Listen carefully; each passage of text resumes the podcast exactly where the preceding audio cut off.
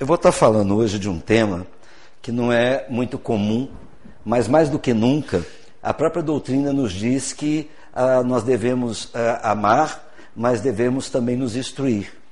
E quando ela comenta sobre isso, ela nos deixa na condição de pensar assim: a cada fato novo que surge no mundo, nós te temos que voltar os nossos olhos para as coisas que acontecem no mundo e com o olhar crítico da fé raciocinada, a gente avaliar as coisas porque para que a gente não caia em erro. O Renato acabou de ler uma coisa aqui que eu tenho certeza que ele não marcou isso, ele abriu ou ele pensou no assunto, que às vezes a gente escuta muita coisa, hoje no mundo que a, onde a, a mídia comanda muito, a comunicação comanda muito, a gente acaba sendo levado pelos artigos, pelas situações, e na hora que a gente vê, a gente está fazendo. E para desfazer é complicado. E esse termo que eu trouxe hoje para nós, fundamentalismo e fanatismo religioso, é uma coisa que nós estamos escutando a toda hora. Mesmo que não seja no Brasil, de uma forma geral, mas são episódios, é, talvez lá na França, na Europa, no, nos Estados Unidos, porque a gente, quando olha para o Brasil, o Brasil já está fazendo uma coisa que o mundo no futuro fará ter todas as raças misturadas, porque aqui no Brasil hoje nós temos todas as religiões e temos todos os povos. Se nós sairmos do Brasil afora aqui, nós vamos encontrar chineses, japoneses, africanos, anglo-americanos, americanos, mexicanos, israelitas, não importa. O Brasil é onde que realmente, quando o Chico nos escreve, junto a Humberto de Campos, que o Brasil será a pátria do Evangelho, que já está se preparando para isso, essa nossa mistura de raça já, já demonstra que o nosso país é um país miscigenado é um país que assim, é, a pessoa vem para cá, o brasileiro, é, o japonês vem para cá, se instala aqui não quer voltar. Ah, pelo carinho e pela forma que recebemos. Mas aí nós temos que mais com os, é, ter os olhos mais acurados um pouco, para a gente entender um pouco sobre questão de fundamentalismo e questão de fanatismo religioso. Porque às vezes nós nos tornamos funda fundamentalistas e às vezes nos tornamos fanáticos sem perceber. E é sobre isso que eu vou falar hoje um pouco. Claramente a gente não vai fugir do, de nada do Cristo, porque é, o, o, Cristo é o, é o, nosso patamar, é, mas ele mesmo nos ensinou muita coisa e em alguns momentos eu vou tocar no, na própria doutrina e vou tocar no Cristo também da, da mesma forma. Ah, primeiro eu queria mostrar para vocês o que, qual o objetivo. Né? O objetivo desse estudo que eu fiz aqui é situar diversos sentidos que o termo fundamentalismo e fanatismo sugere. Porque é, quando a gente fala de fundamentalismo, é, é, é, é muito vago. É muito vago. É, você pode falar de fundamentalismo religioso, de fundamentalismo esportivo, de fanatismo de uma coisa, fanatismo de outra, porque né, tem aqueles que são fanáticos por, por, futebol, né, que o time dele mata, se for preciso ele briga. A gente morre de rir. Ontem mesmo lá, porque eu, eu, falei, eu fiz essa, essa fala ontem no Fé, e eu estava falando assim, eu morro de rir quando eu vejo as pessoas é, ajoelhando no chão, as duas torcidas, uma ajoelha de lá ou de cá, pedindo a Deus que o time dele ganhe. Aí eu fico imaginando como é que fica Deus nessa situação, porque ele fala, quem é que vai ganhar, o Palmeiras ou São Paulo? Aí por isso que muito jogo dá empate, né? Que Deus fala assim, ah, então ninguém ganha. Né? Então às vezes a gente é levado ao fanatismo. E eu quero extrair daqui lições úteis para uma reflexão mais acurada da nossa atuação no movimento espírita. Porque uh, nós temos que entender isso aqui porque estamos vivendo isso. E podemos deparar com várias situações pois o fundamentalismo e o fanatismo existe em todas as religiões, por fazer parte do psiquismo humano. Nós somos fundamentalistas e nós somos fanáticos, não importa qual situação. Uh, um dia eu escutando um amigo falando sobre o bem e o mal, é interessante assim. Vamos fazer uma análise rápida para a gente entender como funciona. O meu filho cometeu um crime e foi preso. Aí eu, como pai ou como mãe, digo assim: mas ele é um menino bom, ele é uma pessoa boa, foi criado tal, não sei o quê, né? Aquela coisa toda. Mas ele cometeu um crime. Mas a gente faz dele um anjo em pessoa porque é uma defesa de mãe, uma defesa de pai. Agora vamos colocar o contrário. O filho do outro cometeu um crime contra nós. O nosso desejo imediato é o seguinte: prende esse vagabundo. porque ele não serve para nada. Mas se fosse nosso filho, não faríamos isso. Isso é um fundamentalismo racional de mãe e pai e um fanatismo racional de não enxergar o bem nos outros, enxergar bem só em nós. Olha que coisa interessante. Porque a gente, quando olha o outro, a gente avalia o outro. Mas a, a gente avaliar a gente mesmo é uma coisa mais difícil que tem. Eu lembro, para a gente introduzir a história aqui, eu sempre falo isso em outras falas de outros temas, mas eu vou comentar isso. A minha mãe era uma beata católica, porque eu era católico até meus 10, 12 anos, mais ou menos. Ah, e minha mãe era beata mesmo, tanto que ela foi ministra da igreja e tudo. E tinha, ela morava numa, numa, numa, numa vila, e naquela vila tinha um rapaz que era um, um usuário de droga. E teve um dia que eu cheguei na casa da minha mãe, porque eu ia lá sempre à noite, principalmente nas quartas-feiras, e cheguei na casa da minha mãe, a minha mãe virou para mim e falou assim: Você ficou sabendo do fulano? Falando do rapaz. Eu falei, o que, que foi, mãe? O que aconteceu? Já logo falou, ou ele teve uma overdose, ou foi preso, né? Ela virou e falou assim: Você acredita? Ele virou pastor evangélico. Eu falei, graças a Deus, mãe. Ela falou, graças a Deus, ele é um usuário de droga. Eu falei, mãe, mas a senhora queria o que? Que ele fosse morto. A gente não compreende que todo mundo tem algumas razões e podem mudar. Percebe isso? Isso, eh, isso, isso me marcou tanto que eu virei para ela e falei: Mãe, a senhora é uma, uma pessoa que, que sabe de Deus. A senhora tinha que falar assim: Senhor, nossa, que bom. Porque eu falei com ela: o Cristo veio para quem? Ele veio para os doentes, não para os sãos. Nós aqui, por exemplo, nós somos todos doentes aqui. Ah, não é verdade isso? Por que, que nós estamos reunidos aqui? Para nos curar né, as mazelas da nossa alma. Porque uma alma só se cura quando ajuda a outra alma a se curar. A gente não percebe muito isso. Então a gente vai ter uma visão aqui, eu vou tentar ser bem assim, rambaçã, porque ontem lá no Fé queria que eu fizesse quase um seminário. Porque como era um grupo de estudo, houve debates e a coisa já estão marcando aí um seminário para mim para falar sobre o tema. Mas vamos seguir aqui para a gente começar a entender do que, que a gente está falando. Fundamentalismo. Primeiro vamos começar falando sobre o que se entende por fundamento. Porque a gente tem que ser conceitual, não adianta eu colocar que é a minha opinião. A gente tem que ser conceitual. Porque aí vocês podem tirar daqui as coisas com fundamento. Então, o que é fundamento? O termo fundamento comporta várias significações: origem, princípio, raiz, finalidade. É o princípio em que repousa de fato uma ordem de fenômenos. É o alicerce, a base sobre o qual o edifício físico, moral, intelectual, ele vai se erguer. Então, assim, todos nós na nossa vida, nós temos um fundamento. A gente começa por fundamento.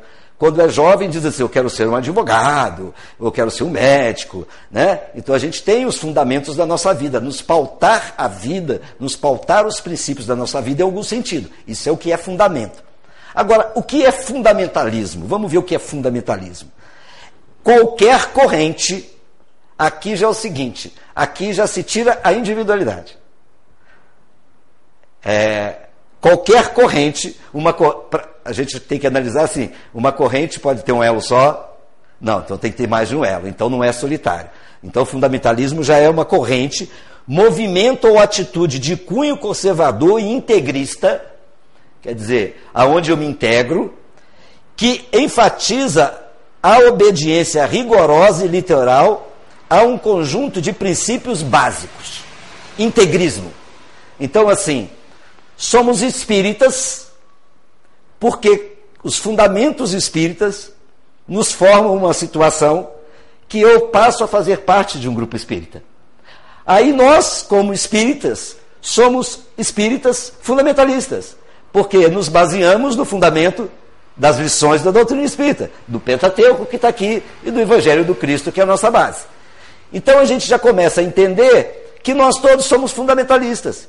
Porque se eu perguntar para você assim, por que, que você é espírita? Você fala assim, porque a doutrina espírita me dá as bases para que eu tenha uma fé raciocinada que me leve a entender os episódios da vida, do Cristo, como viver. Então, eu tenho o fundamento da doutrina e me torno fundamentalista porque eu faço parte desse grupo, dessa corrente que me ativa. Então a gente já começa a entender que nós somos fundamentalistas. Agora, tem os fundamentalistas bons, como tem os fundamentalistas maus, como tem bons espíritas e maus espíritas. em todas as religiões, como existe na vida também de uma forma geral, boas pessoas e más pessoas. Você acabou de fazer uma leitura. Então a gente começa a entender que todo mundo fala assim: nossa, o outro é fundamentalista. Você esquece que você também é fundamentalista. Porque você tem que ter base. Qual a sua base? Né? Então, através de um fundamento, que é a origem, que vai levantar o seu edifício moral, intelectual, religioso, o que seja, né? E nós temos, aqui está, aqui está o nosso fundamento, ó. O nosso fundamento está aqui, ó. Através desse fundamento, eu me junto a um grupo e me torno um fundamentalista por esse fenômeno, por esse fundamento. Tudo bem? Agora vamos entender mais um pouco para a gente ver por que, que o termo fundamentalista ele vem de, certos, de certo ponto muito agressivo. Por que, que a gente não gosta nem de ser chamado fundamentalista? Vamos, vamos voltar um pouco lá na, na vinda do Cristo. Os judeus, próprio Saulo, queria a vinda do Messias, daquele que viria, o príncipe, o rei, que salvasse o mundo. Ele tinha uma fé naquilo. Mas imagine bem, me aparece um homem simples, vestindo uma roupa simples, em cima de um jeguezinho, com um raminho de flor, falando que todo mundo devia amar um ao outro. Ele falou: o que, que é isso? Eu estava esperando o cara que vinha revolucionar Roma, que ia revolucionar tudo, e vem esse homem com raminho falando de amor, de perdoar, que dá a sua face, que dá aquilo. E começou a fazer o quê? Perseguir, matar, apedrejar o próprio eh, irmão da noiva, né? Estevão, que a gente tem no Paulo Estevão. Se Saulo hoje tivesse no mundo de hoje, com a mesma visão que ele tinha quando era Saulo, que era um doutor da lei, ele seria um homem bomba. Olha que coisa. Porque o fundamentalismo judeu naquele momento era muito forte. E Jesus veio de encontro às lições que o fundamentalismo judeu da época nos trazia. Depois a própria igreja, durante anos e anos, seguiu com o fundamentalismo, fazendo o quê? crucificando, jogando os cristãos para quem? Os seguidores do Cristo? Para os leões, para as feras. Na Idade Média, se você falasse qualquer coisa que fosse de encontro, você era queimado ou decapitado na fogueira. A Guerra Santa, tantas coisas aconteceram por causa do fundamentalismo errôneo, de uma visão errônea e fanática, que nós vamos chegar lá. Então nós vamos falar dos três pontos que nos trouxeram uma visão do fundamentalismo, os três fundamentalistas monoteístas, né, que creem em Deus. O primeiro o quê? O fundamentalismo judaico. Que esse foi o primeiro que veio lá da época do Cristo. E ele tem por, por base o Antigo Testamento. Porque até aquele momento, já os judeus já existiam, já tinha tudo, e o Cristo não tinha vindo ainda com o Novo Testamento. Então a visão deles é toda baseada no Antigo Testamento. O Novo Testamento para eles não tem quase finalidade nenhuma. Praticamente nenhuma. Eles acreditam só no Antigo Testamento. E nós, às vezes, temos uma visão errônea também do Antigo Testamento. Porque o Antigo Testamento também é um livro maravilhoso que nos traz visão de Deus de uma forma muito grande, imensa. Desde o Gênesis bíblico até o seu final, só que temos que estudar. Por isso que o Haroldo fez a tradução do Velho Testamento para que a gente possa estudar, para a gente entender o Velho Testamento. Mas, além do Velho Testamento, os judeus também acreditavam o quê? No Talmud. Porque quem era o, o, o, o homem de, de, lá? Né? Era uma coletânea de livros sagrados dos judeus. Também é considerado essencial para o alicerce da fé dos judeus. Então, o que, que os judeus tinham como, como fundamental na base deles, para eles terem a crença deles? Eles tinham o Velho Testamento e o Talmud, que era escrito por homens de, do, do próprio, da própria religião. Numa época em que muitos estão rompendo agora, agora, nós estamos falando de agora, numa época em que muitos estão rompendo os grilhões do passado, os fundamentalistas judeus observam sua lei revelada com uma rigidez maior do que nunca. Eles, eles estão tão rígidos quanto na época lá do Cristo, lá na época de trás. Tanto que agora está começando a se fazer algumas coisinhas, que nós não vamos entrar em detalhes. Nós só vamos comentar aqui para a gente entender as questões do fundamentalismo. O outro fundamentalismo que a gente vai falar é o fundamentalismo cristão, que é um movimento teológico, que é o movimento da igreja, e social, porque a igreja se coloca como social, que se deu é, é, de forma preponderante dentro do protestantismo. É, a, igreja católica começou assim, né? Santo Agostinho fez parte de, da Igreja Católica, mas ele, Santo Agostinho, lá no início, até seus 27 anos, ele era um cara totalmente perigoso. Né? A mãe dele rezava de joelhos para que ele se tornasse uma pessoa boa. Para os protestantes, ou casos cristãos, a Bíblia é autoridade máxima. Então, assim, o que está fora da Bíblia não serve. Não só com relação à fé, mas para reger a sociedade e a ciência de um modo geral.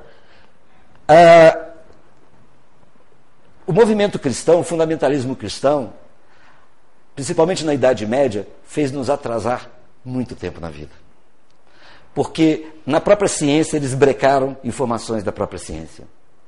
Galileu Galilei, quando falou que a Terra não era o centro, que era o Sol, né, que girava, a igreja foi até ele e disse o seguinte: se você falar isso de novo, nós vamos te queimar na fogueira. Ele, eu não falei nada disso. Eu que não vou para a fogueira. Ficou calado. No cantinho ele falava, é verdade, mas não pode falar. E não falava. Como outros cientistas e descobridores de muitas coisas não se manifestavam porque seria queimado. Né? Ontem eu, eu falei com as, com, com as pessoas, é, porque eu, sou meio cinéfilo, eu gosto muito de filmes. Claramente não, eu não gosto de Transformers, velocidade máxima, velocidade, esses troços, não. Eu gosto de filme que tem cunho. Um, é, veja um filme chamado A Sombra de Goya que ali vocês vão ver o que a igreja fez um pouco na Idade Média. É um livro baseado em fatos reais, o, livro, o filme chama Sombras de Goya. Né? É maravilhoso o filme para o nosso entendimento. Então, assim, para eles a Bíblia é autoridade, é tudo. Se não, o que está fora da Bíblia não serve. Assim sendo, os fundamentalistas cristãos rejeitam as descobertas biológicas e da física sobre a origem da vida e afirmam que o livro do Gênesis é cientificamente exato em todos os detalhes. Então é assim. É, eu, é, eu não vou ser fundamentalista contra a igreja, porque é o que eles creem, então deixa eles creem assim. Mas, por exemplo, você vai falar com eles sobre o Big Bang, eles não, nem passa isso na cabeça, nem fale isso com o cristão, porque ele vai brigar com você. Se a gente for estudar o livro de Gênesis, estudar o livro profundamente, eu, eu falo para vocês que eu faço esse estudo, já tem um tempo, eu faço via internet com Haroldo Dutra, com o pessoal lá.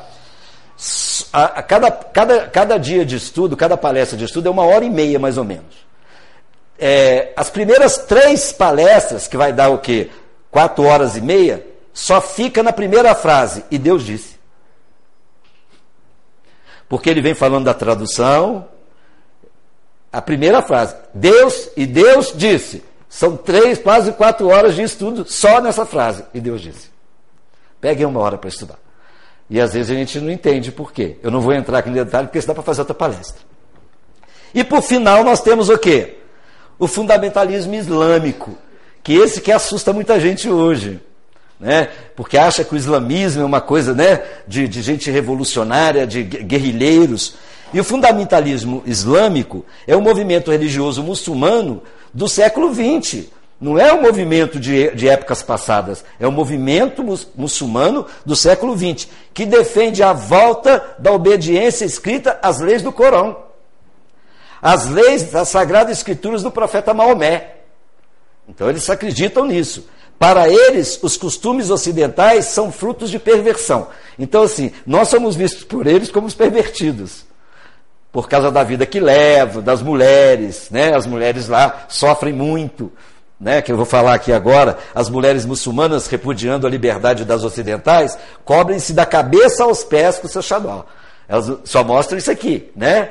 E é, é uma coisa, agora que eles liberaram, tem um mês e meio, que o, o governo do Islã liberou para a mulher tirar a carteira de motorista, para poder dirigir um carro, porque até ontem não podia dirigir um carro. Olha que coisa interessante. Então eles, eles são muito firmes nas questões deles, firmes no que eles creem. É a base deles. É a base deles. A gente não tem que. Ah, eles são ruins, não, eles acreditam naquilo e pronto. Ontem eu estava comentando, eu tenho um amigo que vocês nem conhecem essa seita, chama Adoradores de Satã. E outra coisa, não pense que tem pouca gente, não. É, é, em números, tem, é quase igual o Espiritismo no mundo.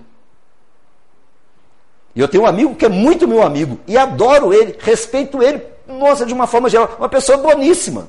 É adorador de Satã. Eu só não falo com ele quando ele está indo embora, fica com Deus, porque senão ele vai falar outra coisa comigo, né? Eu não vou querer. Ele fala, então você fica com Satã, eu falo, não vou ficar. Você fica aí com Deus. Né? E ele fala comigo, ele gosta de me escutar, a gente fala sobre religião. Olha que coisa interessante. É um adorador de Satã. A gente chega para trabalhar, porque ele é consultor como eu, ele chega todo de preto. Ele só veste roupa preta. As, a, é, sabe o que é? Eu falo, acho mais barato. Ele já me chamou, falou, uma hora, vou lá, eu falei, ah, não vou, não vou. Eu sei lá, vou ficar sem graça. Sou muito tímido, né? Da mesma forma, o pessoal da Renault acha que eu sou evangélico. E na realidade eu sou, porque eu acredito no Evangelho. Mas assim, toda reunião que a gente vai começar, a gente sempre começa rezando. Diz, ô Marquinhos, faz a prece. Eu tenho que tomar um cuidado enorme para não começar a falar sobre espiritualidade, senão eu acabo com o meu evangelismo lá. E de vez em quando eles me, à noite vão para cultos lá, né, lá em São Paulo. Marquinhos, vai ter um culto numa igreja aqui perto hoje, vamos. Eu fico arrumando desculpa. Já uns sete anos que eu arrumo desculpa. Ih, mas logo hoje, hoje não dá, eu vou ter que fazer outra coisa. Por quê? Porque eles percebem em mim que eu respeito o que eles respeitam e veem em mim coisas normais, da mesma forma que eu vejo no meu amigo que, que cultua Satã, e a gente não discute sobre isso. É a crença dele. Por que, que eu vou ser fundamentalista com ele, querendo falar com ele que ele está errado, que ele não deve fazer isso? Eu devo mostrar pelo meu exemplo que é bom ser espírita. Não é provar para ele que é bom ser espírita. É pelos meus atos, pela minha forma, pela minha conduta que eu tenho que provar para ele. Observação o fundamentalismo ocorre também entre os budistas, porque a gente fala assim: ah, não tem fundamentalismo budismo? Tem, tem muito fundamentalismo. Nos hinduístas e até nos confucionistas, que rejeitam muitas conquistas da cultura liberal. Então a gente tem fundamentalismo para tudo quanto é lado. Já que eu falei de filme e de cinéfilo, tem um filme que vocês. Eu gostaria que vocês vissem Peguem lá, põe a pipoca no micro-ondas, tranquilo. O filme chama Silêncio. O filme é, é, é com Liam Nelson, para vocês terem uma ideia, um grande artista. E ele é, ele mais um grupo, eles são padres jesuítas que vão para o Japão e para a China para poder pregar o Evangelho do Cristo. E começou a fazer a pregação com todo. Todo mundo que seguia esses jesuítas eram ou mortos ou colocados de cabeça para baixo, pendurados dentro de buracos e o sofrimento intenso. Olha que sectarismo, coisa enraigada. Vê o filme chamado Silêncio, que aí vocês vão ver. Dentro de um budismo que a gente acha que é todo mundo zen, né? Porque a gente vê o Buda. Hum, mas eles faziam on e ó. Pau nos jesuítas. Então tem isso também, a gente tem que prestar atenção nisso. O que, que a mídia fez? Terrorismo não é fundamentalismo. Porque quando a gente fala em fundamentalismo, a gente pensa assim: teve um, um ato terrorista, é um fundamentalista. Ué, mas fundamental... aí você tem que perguntar: fundamentalista da onde? De quê? Um fundamentalista espírita? Um budista? Não, a gente já logo pensa que é um fundamentalista. O que, que é? Um islâmico ou um muçulmano? Não é, não é assim de cara? Nos Estados Unidos, as pessoas, entra um cara com um jeito de muçulmano na, no aeroporto, parece 20 policiais de uma vez e, e olha o, o passaporte do cara de tudo quanto é jeito para não entrar. Então, é inadequado usar o termo fundamentalismo para o ataque terrorista. Mas a mídia faz isso e nós colocamos isso na nossa cabeça. Ataque terrorista, quem promove é o terrorista, não é o fundamentalista. Quando dizemos que o ataque às Torres Gêmeas dos Estados Unidos, ou os ataques na Europa, na França e tudo de uma forma geral, foi feito pelo fundamentalismo islâmico, estamos cometendo uma injustiça, pois o fundamentalismo islâmico não apregoa essas atrocidades. Se vocês leem sobre, sobre a questão do fundamentalismo islâmico, vocês vão ver que a base não é muito diferente da nossa.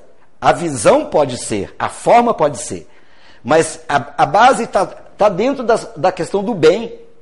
Não existe religião no mundo, não existe, eu não conheço uma religião do mundo que fala assim, vamos matar, vamos quebrar, vamos destruir. Isso, é, isso são grupos fanáticos, que, mas religiões fundamentadas, não, eu não conheço nenhuma. Você conhece?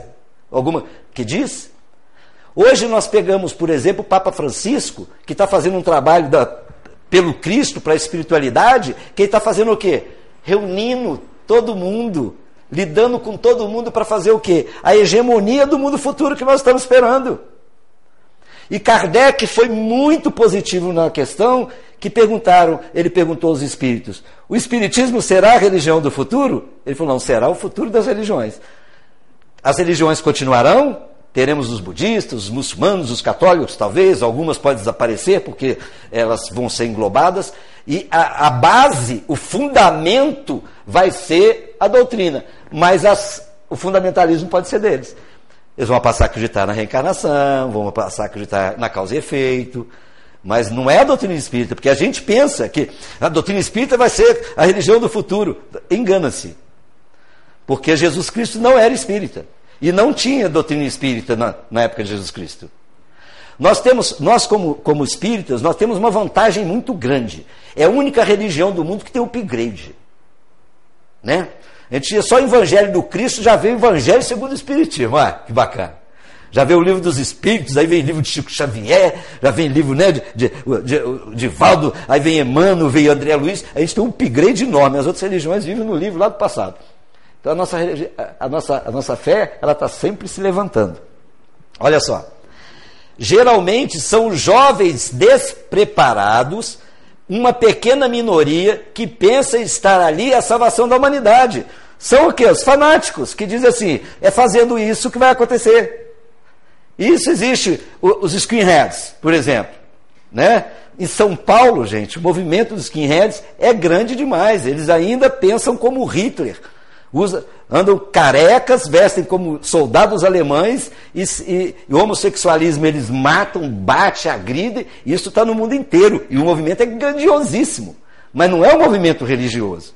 É o que, que é? É um movimento de fanáticos que usa alguma coisa e acaba usando a religião. Então, ah, esse, essas pessoas despreparadas, elas pensam que matar algumas coisas, acabar com algumas coisas, destruir algumas coisas, vai, vai salvar a humanidade. Isso é uma coisa que a gente né, não tem nada a ver com religião nenhuma. Então a gente já sabe, quando falar assim, houve um ataque terrorista, a gente não tem que levar para ninguém, para religião nenhuma. A gente tem que pensar o seguinte: alguém com um pensamento fanático cometeu uma atrocidade. A gente imagina uma, uma coisa que o Cristo fez. O Cristo fez isso no caso da mulher adúltera. Porque o Cristo, o Cristo, o Cristo engloba tudo, né? O Cristo engloba qualquer coisa que a gente falar no, no mundo, qualquer coisa da, da psicologia, da filosofia, qualquer coisa que a gente falar do mundo, o Cristo entra. Para mim, ele foi o maior terapeuta do mundo, que é a minha área, a área da psicologia, a área da terapia, da psicanálise. Ele, para mim, foi, foi o máximo nesse sentido. Quando aconteceu o caso da mulher adúltera, porque é, nós, como seres humanos, hoje eu estava conversando com a, com a querida aqui sobre isso, eu estava falando com ela o seguinte: Vê se nós não somos assim. Se eu for ali para fora, ali para a rua, e começar a olhar para cima assim, ó, para o céu. Quantas pessoas daí a pouco vão estar do meu lado? Quantas pessoas? O outro vai parar, vai, se não parar, faz assim. Não é assim? Não é verdade? Ah, Aí, de repente, tem um bolinho de gente lá, né? E outra coisa, não sabe por quê, né?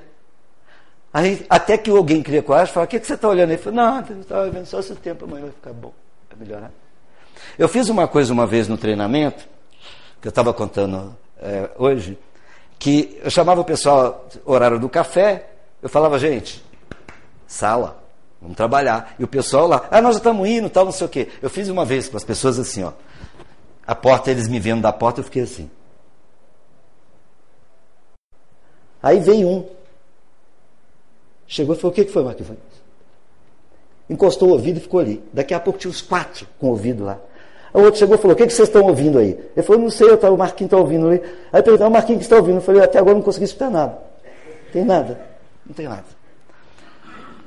Passou uma pegadinha no, no, no, no canal de TV, que um grupo, lá no shopping americano, eles colocaram aquele separa-fila, né? Aquele que faz aquele corredor, e colocaram assim: entre na fila. E colocou um artista lá na frente, como se fosse atrás na fila, e colocou no primeiro. Daí a pouco devia ter quase umas 50 pessoas atrás, na fila. Aí a equipe da produção foi lá e desmontou, tirou a placa do entre na fila, tirou, separa a fila, levou tudo embora, o artista pegou e foi embora.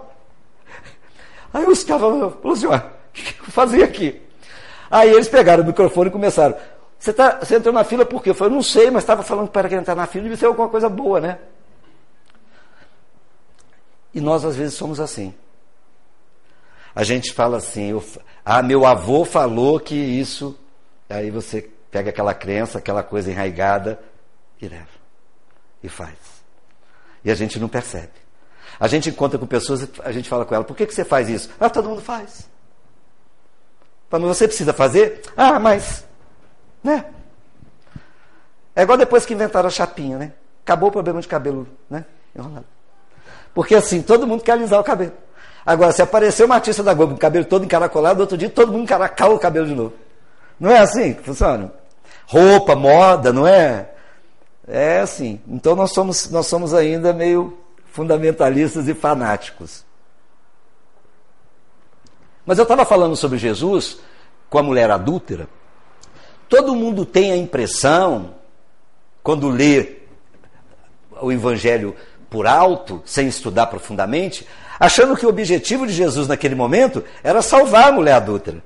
E não era isso. Porque ele podia simplesmente passar a mão na mulher e sair embora, pronto, acabava o problema. Mas ele queria mexer com a multidão que ia apedrejar. O despertar da consciência da multidão.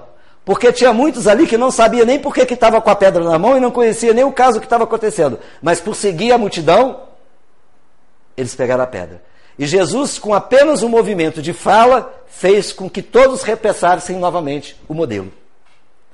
Quando a gente começa a estudar o Evangelho profundamente, e quando fala assim, a, Jesus falava à multidão, Estava dizendo que aqueles ainda não estavam com ele.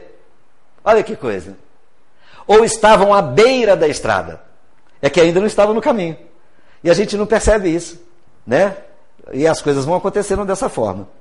Mas vamos continuar aqui para a gente não, não perder o nosso caminho. Ah, a mídia distorceu o significado original do fundamentalismo. Interpreta-o como um movimento ideológico político supostamente conservador que recorre à religião para fundamentar o seu militarismo ou uma atuação política. A maioria é um militarismo e atuação política. O objetivo é guerra. O objetivo é o espírito ainda que, que vive essa situação. Que vive essa situação. Aí coloca-se, usa-se da religião para dizer que fez em nome. Mas não é em nome da religião que faz. Faz porque toma essa decisão de fazer. Porque se fosse assim todo islâmico, todo muçulmano seria terrorista. E nem todos são. Né? Geralmente evoca a atuação política de grupos radicais islâmicos e as organizações chamadas igrejas eletrônicas que cada dia crescem mais. É, eu, eu, não fico mexendo no, em computador para isso, mas se vocês verem como funciona Principalmente aqui no Brasil nem tanto, mas nos Estados Unidos na Europa, as igrejas eletrônicas, que não, não têm templos fixos como aqui, é, de, de, religiões que ninguém, ninguém sabe nem como é, né? aqueles que previam que o mundo ia acabar em 2012, né? já, já, o mundo já teve para acabar tanta vez, não acabou ainda, né? Já teve gente que já foi embora e o mundo não acabou. Em vista disso, perdeu-se o seu sentido original transformando-se em um termo ambíguo, inf, olha, inflacionário e escorregadio, em vista de seu sentido metafórico e pejorativo assumir maior relevância. Então, por que, que é, é, importante a gente falar isso aqui? Porque nós não podemos cometer o, o erro com as pessoas, porque o nosso objetivo como espírita não é mediunidade só, nem passe. O nosso objetivo com a doutrina espírita é iluminar consciências. Então, se eu encontrar com um irmão que não é da minha religião, a primeira coisa que eu tenho que fazer é entender ele e aceitá-lo do jeito que ele é. Porque tem muito espírita que diz assim: eu não vou mexer com o evangélico. Nossa Senhora, evangélico é uma praga, que eu não acredito. Não é assim? Ou é do. Eu, por exemplo, eu tenho um cunhado que é testemunho de Jeová. No começo, quando eu era mais fanático, né, no início da minha vida, ele chegou e começava com aquele negócio. É, é, você tem que mudar para a nossa religião. Eu falei, por quê? Não, porque nós vamos ser salvos. Eu falei, mas eu não vou ser salvo? Eu não. É só quem está na, na, nossa religião, testemunho de Jeová. Eu falei assim, mas onde está escrito esse negócio aí? Porque eu quero saber onde está, me dá o fundamento disso. Onde está escrito isso? Mas quem escolheu? Quem está escolhendo? Me apresenta quem está escolhendo quem vai ser, quem não vai ser. Aí eu falei assim, mas é interessante vocês, vocês não doam sangue, né? Olha como é que eu fui radical. Eu fui radical. Eu não precisava ter discutido com ele. Eu falei, vocês não doam sangue. Então, quer dizer, se um filho seu estiver morrendo e depender do sangue de, de, vocês, vocês não dão. E ele morre. Não sei se o seu Deus é muito justo. Não sei se a sua fé é, é tão salvacionista assim. Aí depois o tempo passou, hoje ele chega, conversa comigo, fala que tá bom, o evangelho é o mesmo, Jesus está aí, Deus está bom, está tudo jóia, fica você em paz e eu também. Porque não adianta a gente querer mudar os outros, né? A gente pensa nisso. Agora vamos entrar um pouco aqui no fanatismo, porque a gente falou de fundamentalismo. Vamos entrar aqui rapidamente no fanatismo. Fanatismo é do francês fanatisme, fanatismo, né? É o estado psicológico, olha só, de fervor excessivo, irracional e persistente por qualquer coisa ou tema, historicamente associado à motivação da natureza religiosa, política ou social. Então, existem fanáticos políticos, fanáticos sociais, fanáticos religiosos, existe fanático por tudo quanto é lado. Então, ah, eu conheço pessoas que são fanáticas por certas coisas que eh, a gente não deve nem falar. De um modo geral, o fanático tem uma visão de mundo maniqueísta. O que é a visão, de manique, é, é, visão maniqueísta? É o seguinte: aquilo que, eu, que não é o que eu acredito, não serve. Então, assim, tudo que é certo é o que eu penso. Se você pensa diferente de mim, você está errado. Então, ele cultiva a dicotomia bem e mal, onde o mal reside naquilo e naqueles que contrariam seu modo de pensar. Quer dizer, tudo que não é o que é bom para mim é ruim. Então você tem que ser igual a ele. Levando a adotar condutas irracionais, agressivas, que podem inclusive chegar a extremos perigosos, como recurso à violência para impor seu ponto de vista. Tem gente que briga, que mata, que né? Aquela, aquela velha história que a gente escutava dos antigos. Eu dou um boi para não entrar numa briga, mas dou uma boiada para não sair. Né? Isso é fanatismo. Né? Eu vou dar boi para os outros para entrar em briga? Eu faço um churrasco, né? E convido o cara a virar amigo dele. Muito mais fácil. Vamos seguir aqui. Eu tirei essa charge aqui que eu achei ela muito interessante. Olha só. O fanático fala assim: você é livre para se expressar, desde que eu concorde. Você pode expressar o que eu quiser, que você quiser, mas eu tenho que concordar. Se você não concordar, ó, e não se esqueça, Jesus te ama, tá? Às vezes tem que concordar comigo, Jesus te ama, tem que concordar. O fanatismo é para a religião o que a hipocrisia é para a virtude. O fanatismo é a única forma de força, de vontade acessível aos fracos. O que não é bom para mim, não serve.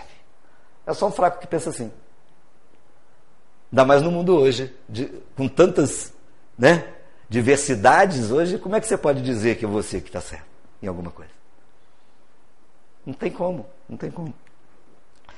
Aí vem a grande pergunta: pode existir fundamentalismo e fanatismo no Espiritismo? Pode existir? Aí a pergunta: há fundamentalismo no Espiritismo? Nós já respondemos isso. Sim, claro que sim.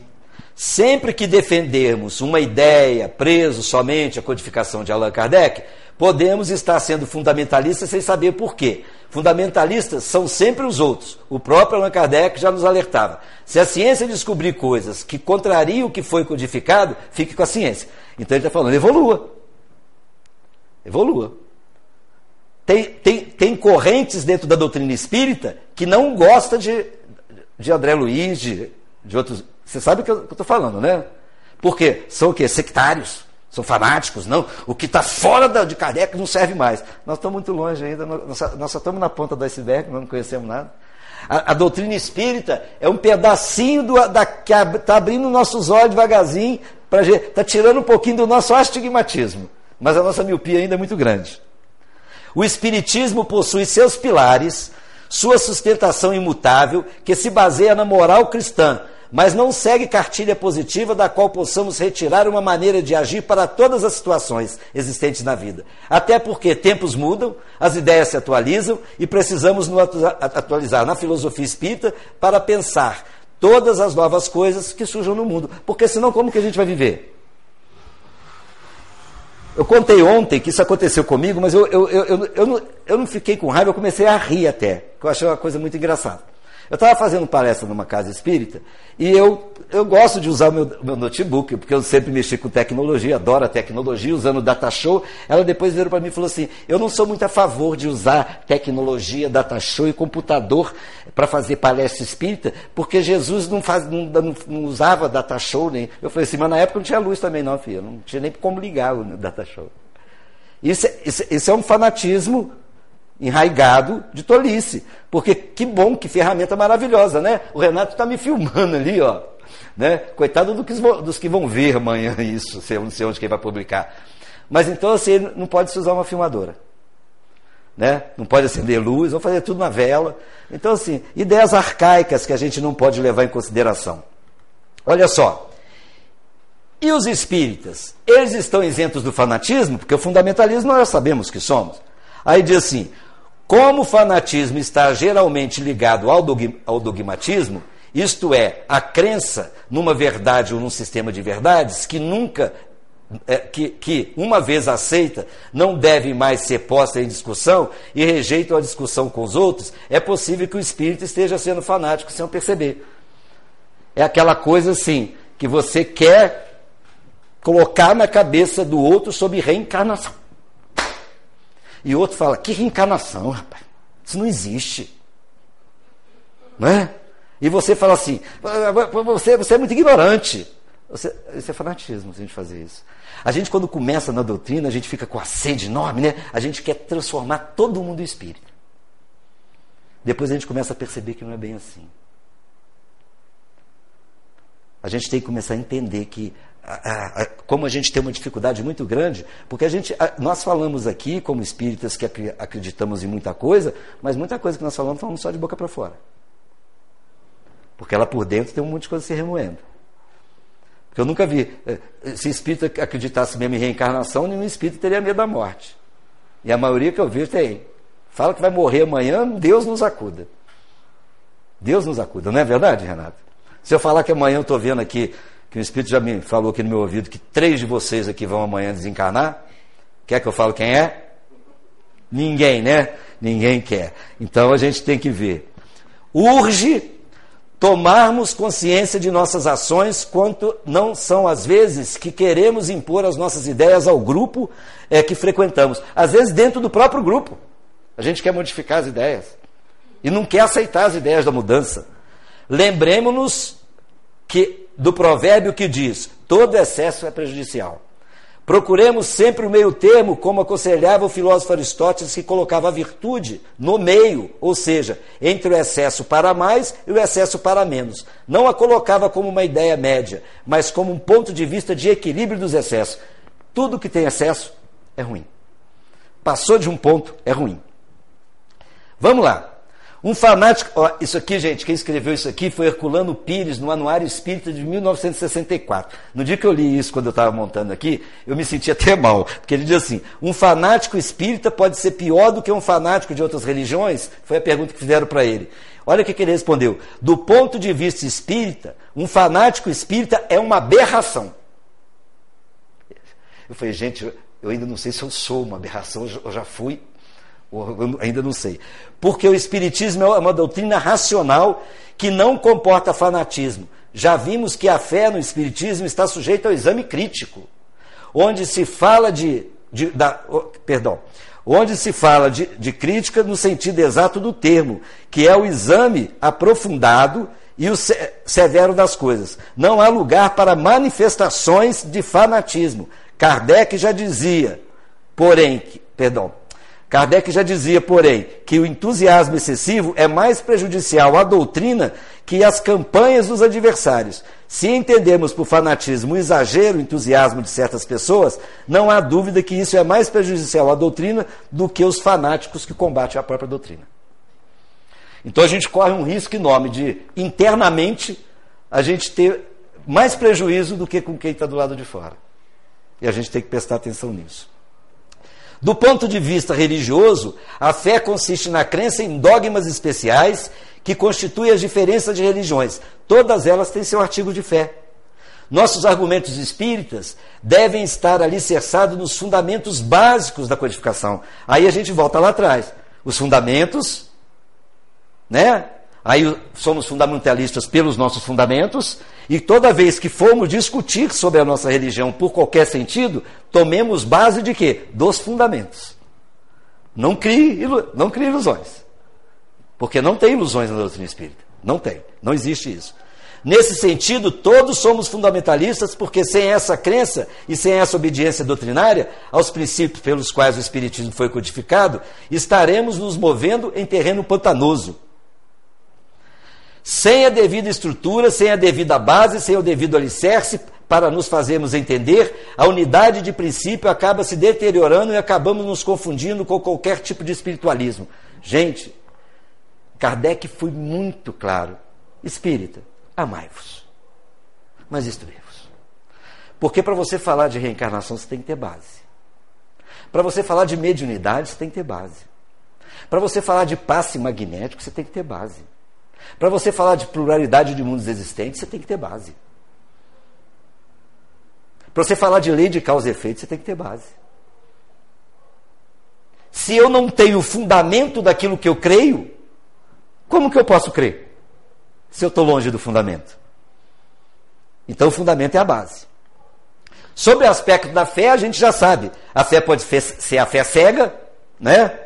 É aquela que nada examina, aceita tudo sem verificação, é mais ou menos aquilo que nós falamos, encosta aqui, todo mundo encosta, e vai, e segue um ao outro, todo mundo vai, veste branco, né, põe um capuz na cabeça, uma cruz acesa de fogueira e começa a queimar os negros, né, aquilo é movimento, aquilo não é movimento religioso não. Então é aquela que nada examina, aceita tudo sem verificação, tanto verdadeiro quanto falso, e choca-se a cada passo com a evidência e a razão. Levado ao excesso, produz o fanatismo, olha só, por estar apoiada no erro, cedo ou tarde desmorona. Cada religião pretende ter posse exclusiva da verdade. Impor a alguém a fé cega sobre o ponto de crença é confessar-se impotente para demonstrar que está com razão. Eu vou passar daqui a pouco uma pesquisa da Europa para vocês, vocês vão entender. E nós aqui, e algumas religiões, usam a fé raciocinada. É a fé que se baseia na verdade garante o futuro, né? na verdade que garante o futuro, porque nada tem a temer com o progresso do conhecimento, uma vez que é verdadeiro na sombra, também é verdadeiro na luz do dia. Esta fé que se apoia nos fatos e na lógica é clara, não deixa atrás de si nenhuma dúvida. A pessoa crê porque tem certeza, pois compreendeu. Fé inabalável é somente a que pode encarar a razão face a face em todas as épocas da humanidade. Então, daqui a, a mais dois mil anos, a nossa, nosso raciocínio lógico, a, a nossa fé pode estar alicerçada nela ainda. Olha só, uma pesquisa europeia mostrou que a religião que mais cresce no mundo é a religião do sem religião, porque deixaram de ter religião. Vamos entender por quê.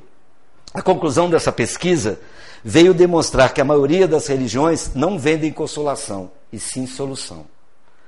Então, assim, as, tem as religiões que fazem adesão, que é solução, que é adoração, rito e promessa. E as religiões que fazem conversão, consolação, que são as mudanças íntimas. Nós estamos aqui aonde? Nós estamos nessa religião aqui ou nós estamos nessa daqui? Nós estamos nessa daqui, né? Por que, que a maioria das pessoas deixam essa religião aqui? Porque chega um ponto que as promessas não se cumprem. Os problemas não se resolvem. Passa a ser só rito. E ele começa a perceber que aquilo não funciona, tal. Agora, por que, que muita gente deixa aqui também? Porque, ó, mudança íntima. Ela diz assim: né, nós não temos que mudar nada em você, é você que tem que mudar as coisas. Sabe, sabe por que, que essas mudanças, isso acontece? Porque o ser humano adora fantasia e facilidade. Muita gente, eu já levei muita gente para falar. O cara fala assim: pô, Marquinhos, posso, me leva lá no centro para assistir uma palestra? Tá, é sete e meia, tal dia, a pessoa vai, depois fala: nunca mais eu volto lá. O que, foi que aconteceu? Não, parecia que você falou com um cara lá que eu ia lá. Ele falou tudo de mim. É igual a gente fala que. Eu nunca vi o espírita falar que abre o evangelho por acaso. O acaso não existe. Ele fala, não, é, mas é o seguinte, toda lição que eu abro no Evangelho cai certinho lá para casa. Se você abrir 200 vezes no Evangelho, vai cair, porque tudo serve para nós. Então a gente tem que começar a pensar nisso. E aí a gente entra num fato que é o grande complicador um pouco da nossa doutrina, que é a mediunidade. E aqui diz: fiquemos atentos para não deixar que o fundamentalismo se impregne na doutrina através dos falsos profetas não podemos abrir mão dos aspectos filosóficos e científicos da doutrina, pois sem eles a aprisionaremos num círculo bem restrito de pessoas e a impediremos de alcançar os corações que procuram sequiosos das consolações que somente sua fé raciocinada pode oferecer. Porque tudo que se fala, a gente, as pessoas conversam com a gente, é, as pessoas que não são espíritas, quando conversam com a gente, a primeira coisa que elas falam é sobre mediunidade. E a mediunidade não é a base da nossa doutrina. A base da nossa doutrina é o Evangelho do Cristo. E todo mundo fica assim: leva meu nome lá, põe meu nome lá. Né? Você vai na reunião, sua reunião mediúnica é hoje, né, Marquinhos? Põe meu nome lá. Depois te manda o WhatsApp de novo, de noite, depois que você chega aí. Que que esse, alguém falou alguma coisa lá? Algum espírito? Falou alguma coisa? Né? Olha só, a mediunidade não é exclusiva dos chamados médiuns. Todas as criaturas a possuem, porquanto significa percepção espiritual que deve ser incentivada em nós mesmos. Não bastará, entretanto, perceber, é imprescindível santificar essa faculdade, convertendo-a no ministério ativo do bem. O surgimento da faculdade mediúnica não depende de lugar, idade, condição social ou sexo. Pode surgir na infância, adolescência, na juventude, na idade madura ou na velhice. Pode revelar-se no centro espírita, em casa, em templos de qualquer denominação religiosa. Mediunidade não é da doutrina. Porque antes de Cristo a mediunidade já existia. E já se falava até da reencarnação, que é a palavra paligenesia, ou paligenésia, já significava reencarnação. E as pitonisas, os médios da época já existiam e não tinha doutrina espírita. E tem, médios, tem médios trabalhadores dentro das igrejas evangélicas, ateus que são médios. Então, assim, não é exclusividade. Agora, a gente tem que tomar cuidado por isso aqui, ó. Porque o trabalho nosso, sendo médio ou não, é esse aqui, ó. Há médios preocupados em ouvir o gemido dos espíritos desencarnados e não ouve o gemido dos encarnados. Temos outros ansiosos por ver espíritos sem notarem os que sofrem à sua volta. Vários desejosos de materializar a entidade sem a preocupação de espiritualizar-se. Então, para o médio será importante que ele se ajuste à dinâmica da doutrina espírita no trabalho da caridade, no esforço da renovação dele e daqueles que o cercam. Esse é o trabalho nosso. Né? A doutrina espírita é o consolador prometido. Seu objetivo é iluminar as consciências. É, esse é o trabalho da doutrina espírita. Agora, para a gente já ir caminhando para o final, para a gente já ir caminhando para o final, nós começamos a falar de fundamentalismo, e a gente confundia dizendo, ah, foi, foi os hinduístas, porque os confundiam. Agora nós vamos entender o seguinte: os valores éticos comuns a todas as religiões. Então nós vamos pegar aqui, por exemplo, o budismo. Qual o primeiro valor? Igual nós temos. No cristianismo, qual. Perguntaram a Cristo, qual o maior mandamento? Qual o maior fundamento do, do Evangelho do Cristo? Amar a Deus sobre todas as coisas e o próximo como a ti mesmo. Esse é o primeiro fundamento. E é o maior fundamento. Os outros vêm dentro do, da questão fundamental. Mas vamos ver esse aqui, ó. Olha só. Budismo. Não magoe os outros com aquilo que magoa vocês. Não faça o outro aquilo que não é, que não é bom para você. É o princípio do budismo. Está vendo isso? Olha o princípio do taoísmo aqui de Lao Tse. Quem é bom não discute. Quem discute não é bom. Então não temos discussão. Então não tem briga, não tem guerra. Aqui está o nosso fundamento: amar a Deus sobre todas as coisas e o próximo como a ti mesmo, Jesus, o cristianismo. Aí a gente pega lá, ó, Confúcio, confucionismo. aquilo que não desejas para ti, não faça aos outros. Olha aqui, ó, hinduísmo. Tá lá, ó. Não faça nada aos outros que se fosse feito a vocês e vos causasse mágoa. A outra aqui, ó, olha lá, judaísmo, e Léo, né, o pai da, do judaísmo, aquilo que em vós é odioso, não faça aos outros. E aqui, por fim, o islamismo de Maomé que eu deixei para vocês, que é muita crítica aí, ele diz assim: nenhum de vós é um crente até querer para o seu vizinho aquilo que quer para si. Aí eu pergunto: onde está aqui terrorismo em religião? Todas elas têm o mesmo fundamento, cada um de uma forma de ver, mas tem o mesmo fundamento de quê? Desejar ao outro aquilo que você quer para você. Percebem isso? Isso que é o grande ponto. E a doutrina espírita tem um fundamento. Qual o fundamento maior da doutrina espírita, gente? Fundamento da doutrina espírita. Fora da caridade não há salvação. Né? É o fundamento da doutrina espírita. Fora da caridade não há salvação. E a gente encerra dizendo o seguinte: o maior fundamento do mundo é o amor. Porque o Cristo disse assim: Conhecerei meus discípulos por muito se amarem. E é isso que nós temos que fazer. A unidade do mundo faz parte da compreensão humanitária, porque vivemos uma, uma humanidade só e todos filhos de Deus da mesma maneira. Deus não olha a religião, Deus olha o teu coração.